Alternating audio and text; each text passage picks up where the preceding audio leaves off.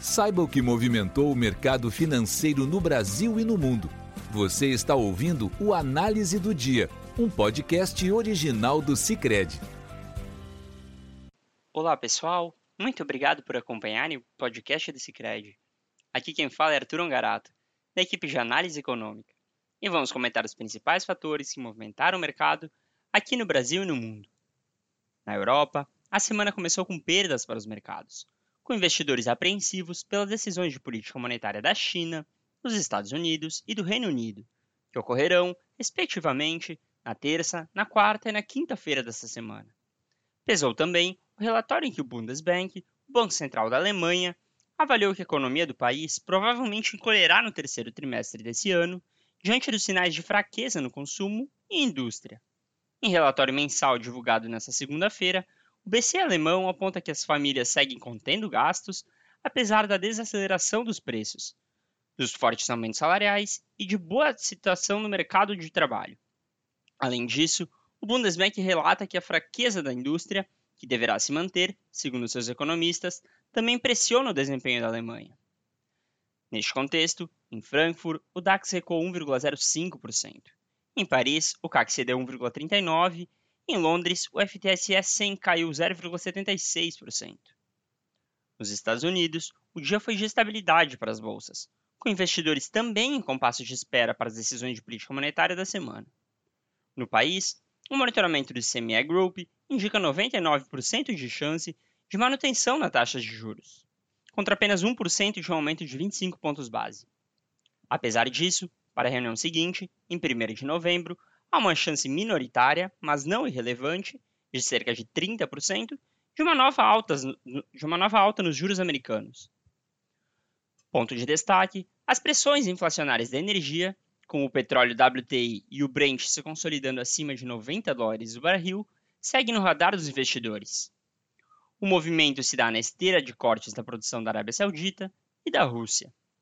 Hoje, o WTI para outubro subiu 0,65% a 91 dólares e 36 centavos o barril, enquanto o Brent para novembro avançou 0,39%, a 94 dólares e 30 centavos. Neste contexto, o Nasdaq subiu 0,01%, o S&P 500 avançou 0,07% e o Dow Jones cresceu 0,02%. Já os juros de dívida do Tesouro Americano fecharam mistos, também à espera de decisão do Federal Reserve, Fed, o Banco Central Americano. Os juros da T-Note de 2 anos avançaram a 5,04% e os da T-Note de 10 anos caíram a 4,32%. Já o índice DXY, que compara o dólar com uma cesta de moedas estrangeiras, fechou em queda de 0,11%.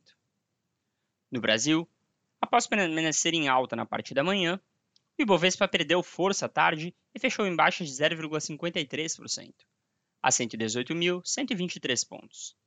Além das decisões de política monetária do exterior, provoca cautela no mercado doméstico a decisão de política monetária do Copom, que ocorrerá na quarta-feira. Entre os destaques domésticos estão a revisão da projeção de crescimento do PIB para este ano por parte do Ministério da Fazenda, de 2,5% para 3,2%, e o Boletim Focus, cuja divulgação ocorre toda segunda-feira pela FGV.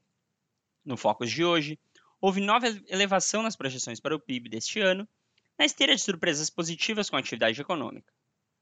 A mediana das projeções para este ano saltou de 2,64% na semana passada para 2,89% hoje, contra 2,29% há um mês.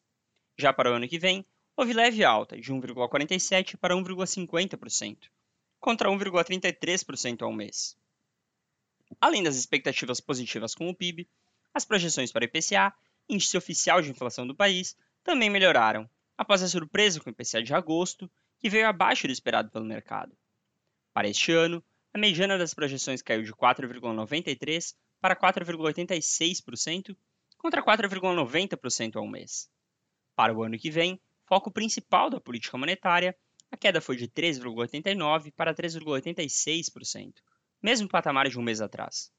Para 2025 e 2026, as medianas das projeções se mantiveram em 3,50%, nos mesmos patamares de um mês atrás.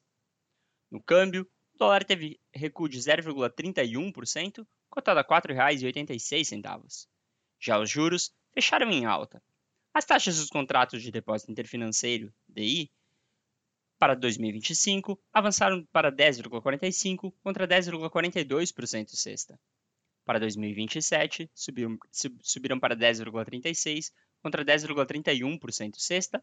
E para 2029, avançaram para 10,91% contra 10,88% sexta. Com isso, pessoal, encerramos nosso podcast de hoje. Obrigado por estarem nos ouvindo. Esperamos vocês amanhã. Você ouviu o Análise do Dia, um podcast original do Cicred. Até a próxima!